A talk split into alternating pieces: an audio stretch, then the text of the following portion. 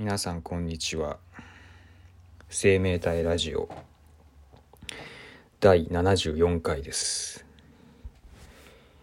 えー、今日はね旅行に行った時にあのー、僕ね割と旅行先で話しかけられがちなんですよ。知らない人にね。で、今までその話しかけられた人たち、どんな人だったかっていう話をちょっと今日はしていきたいんですけど、まあ、もうコロナでね、旅行もしづらくなっちゃったんで、もう結構前の 話とかも含んでるんですけど、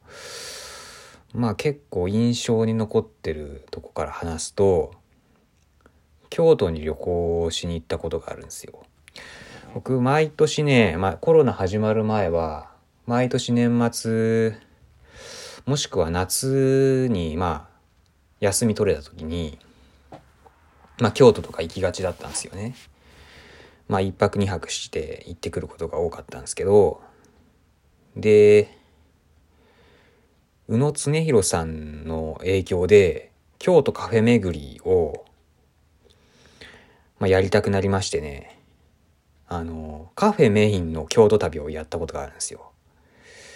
京都で、まあお寺とかはあんまり行かずに、そのカフェをひたすら回るみたいな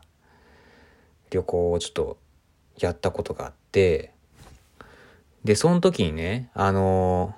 まあ、京都のあの、市場駅の近くに、ディーンデルーカっていうカフェがあるんですよね。なんか、ディーンデルーカのトートバッグ持ってる人やたらと電車の中で見かけるんですけど、だから結構流行ってると思うんですよね、あのディーンデルーカって。あれの、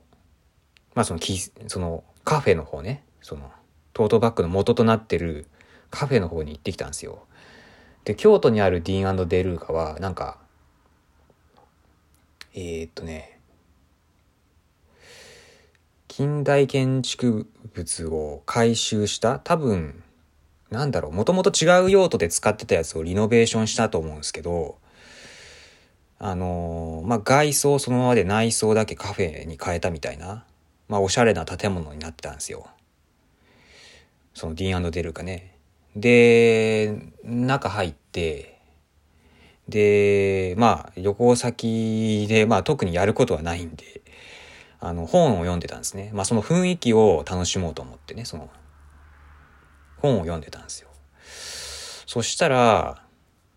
あの、僕が座ってた席がね、なんか、テテーブルのなんかでかい、なんか6人ぐらい座れる大きめのテーブルで、で、割とその知らない人同士が同じテーブルにす、あの、周りに座るみたいな感じだったんですよ。で、僕の、あれ僕の先かとかわからんけど、僕のその右ドラに、右隣に座ってたおばあちゃんが行ったんですけど、そのおばあちゃんがなんか、注文するときに店員さんになんかすごい必要以上に話しかけてたんですよ。で、それをなんか、ちょっと気になるなみたいな風で見てたら、その店員さんとそのばあちゃんの話が一通り終わって、で、ばあちゃんがもう話し相手いなくなったんで、僕の方に話しかけてきましたね。うん。あ、やっぱり話しかけてきたかと思っちゃったんですけど、なんか、なんかね、とにかく話したそうなばあちゃんだったんですよ。で、最初なんて言ったかっていうと、えー、っとね、同志社か立命館かって聞かれましたね。いや、もう、いきなりそ、いきなりその質問が出るんだと思って、同志社か立命館かってその二択なんですね。いや、でもなんか京都っぽい質問だなと思って、まあどっちでもなかったんですけど、僕は。いや、でもなんか、なんかすごい、京都っぽいなと思って、なんか喫茶店で本読んでるやつは同志社か立命館なんですかね、京都は。なんかそれいいなと思って、で、僕話しかけられてちょっと嫌だったんですけど、その話しかけられた時は。で、その後なんかばあちゃん、なんかずっと話し続けちゃって、なんか最初はね、なんか、そのばあちゃんが昔、学習院で先生をやってた時の話をしてましたね。だからすごい昔話だ昔なんかすごい、えー、頑張ってましたよっていう、その自慢、自慢話ですね。で、そのなんか教え子がなんかすごい活躍してるみたいな、なんかそんな話をしてまして、いやーなんか何、何聞かされてるんだろうと思いながら、過ごしてたんですけど、で、で、最終的にはね、その、ばあちゃんの関心が、あの、僕の、僕らがその座ってるその、6人掛けのテーブルのその、向かい側の方に座ってる人にちょっと、視点が移って、そこになんか、割と若めの女性がいたんですけど、その若めの女性のですね、あの、服装をちょっとなんか、あの、批判してましたね、おばあちゃんが。なんか、いや多分ね、ちょっとね、ばあちゃんなんで、割とその考え方が、あの、古風というかなんか、保守的だったのかもしれないんですけど、その、現代的なその、なんだろう、女性の服に対してのその批判を持ってるみたいで、なんか、なんかちょっとひ、ね、言ってましたね。でもなんかその偏見もね、なんかまあ、まあばあちゃんだし、まあいいかって感じだったんですけど、僕は。まあ別にその、直接その文句言ってるわけじゃないんで、その、そんなに批判を僕に対して言ってるんですよね。なんで、なそんなばあちゃん僕、ばあちゃんにそんなこと言われる筋合いないんですけど、なんかね、そういう話をね、聞いてました。で、それ聞いてる時はなんかちょっと嫌だったんですけど、なんか邪魔された感じがして。でもなんか今振り返ってみると、そうやってなんか、わけわからん地元民と交流するのって割と旅行の醍醐味かなと思ってて、なんか、まあ、そう、そういうよくわからん人と出会うためにまた京都行きたいなみたいな、そういうことすら思思いますね。これがまず1件目の話。これが一番強烈ですけどね。で、まだ他にも色々あるんですよ。その旅行先で話しかけられた話。えー、っとね。まあ、あと軽いやつだと、あの、割と地方都市の、その一番大きい駅で道を聞かれがちなんですよね。あの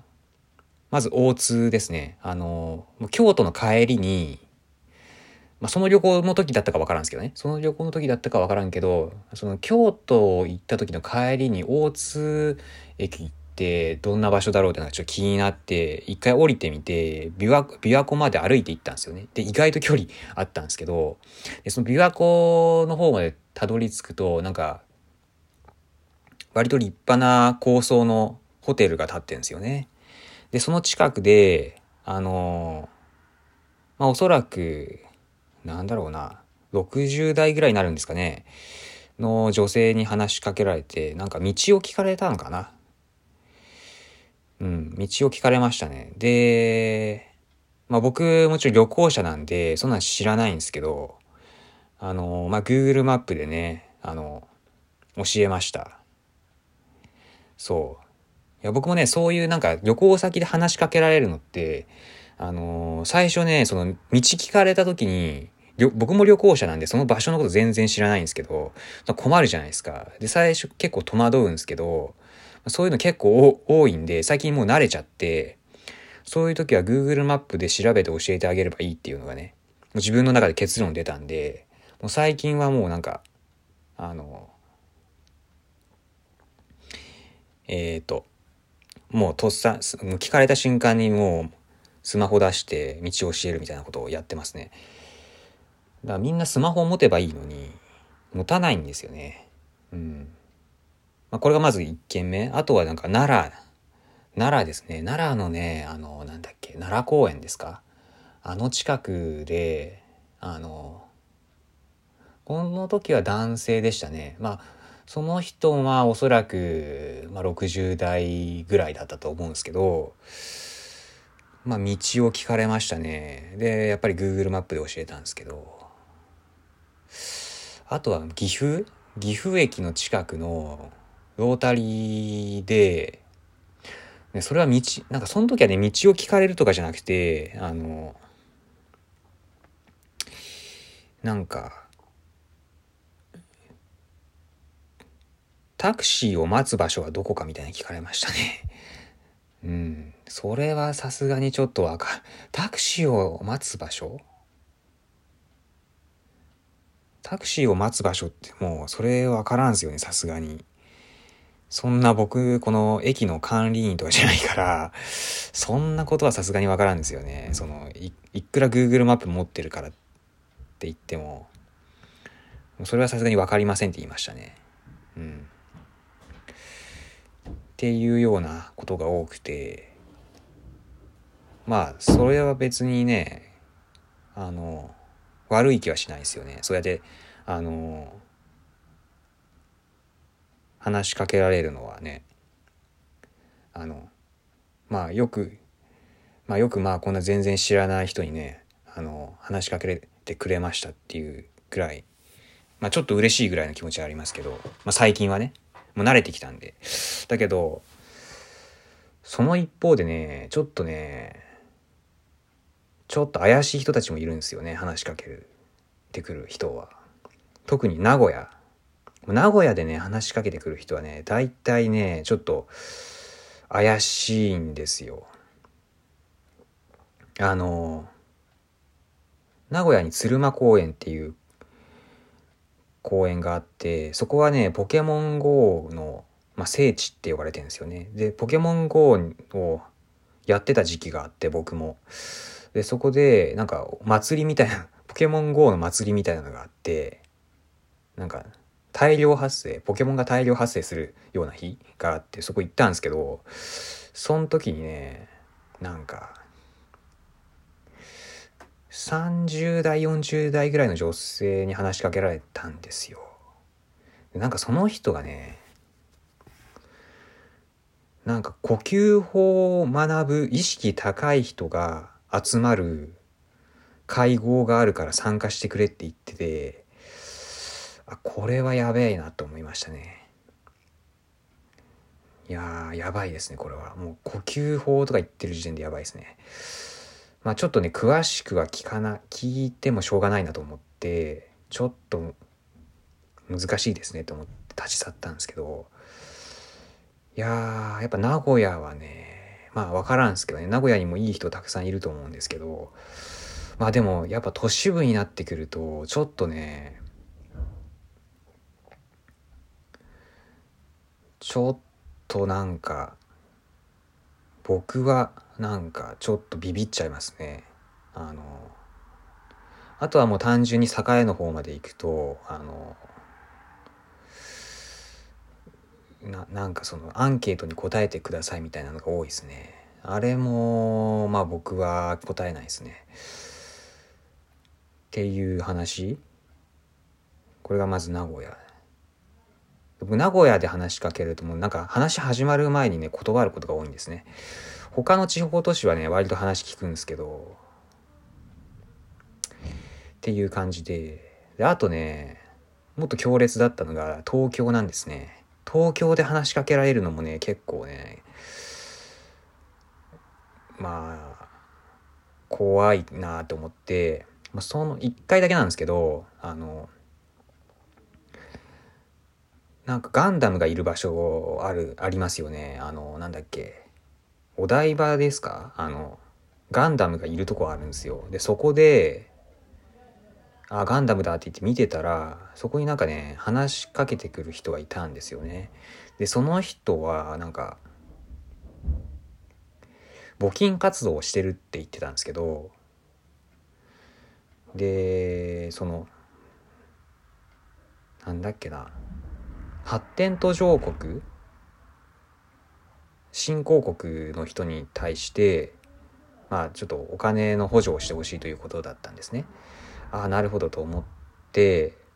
でただねその募金をするだけじゃなくてあのその募金をしたらななぜか署名をしなきゃいけない仕組みになってたんですよ。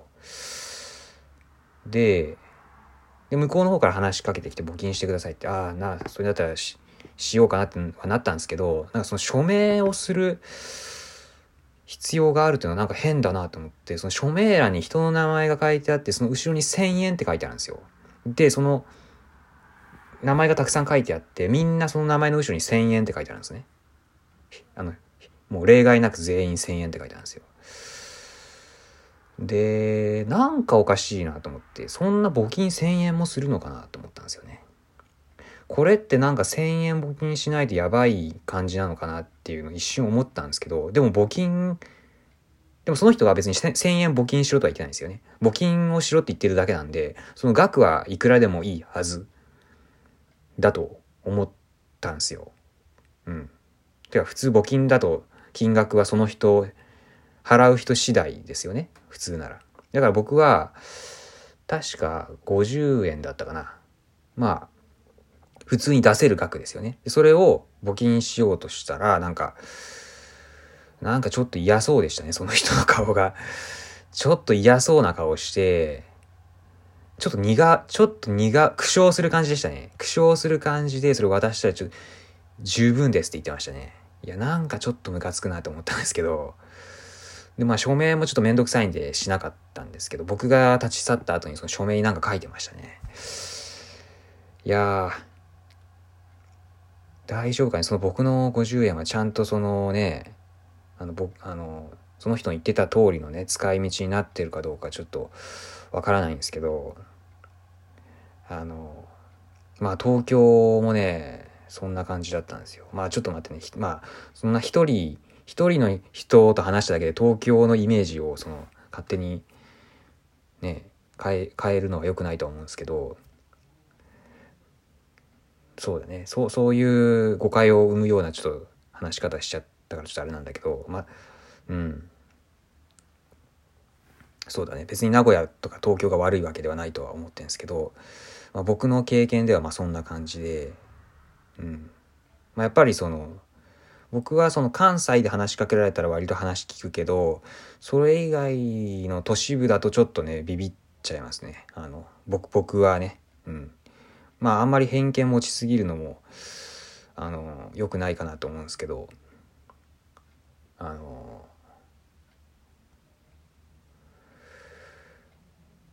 まあまあまあまあまあ。まあ別にねあの名古屋とかのことを悪悪く言うつもりはないですよ。あのうん。悪く言うつもりないですけど。ちょっと経験上ねまあちょっと身構えるとこありますよね。あのその辺は。うん。まあでも旅先でね人と話すのもね意外に面白くない面白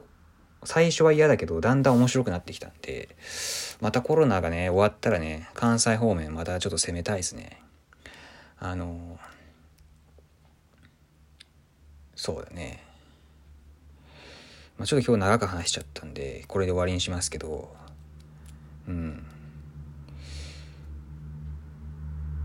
そうだね。まだちょっといろいろ話すことあるけど、まあいいか。今日はちょっとこれぐらいにします。また旅行の話とかね、あの、もう思い出話になっちゃうんですけど、またしていきたいと思います。じゃあ、また、さようなら。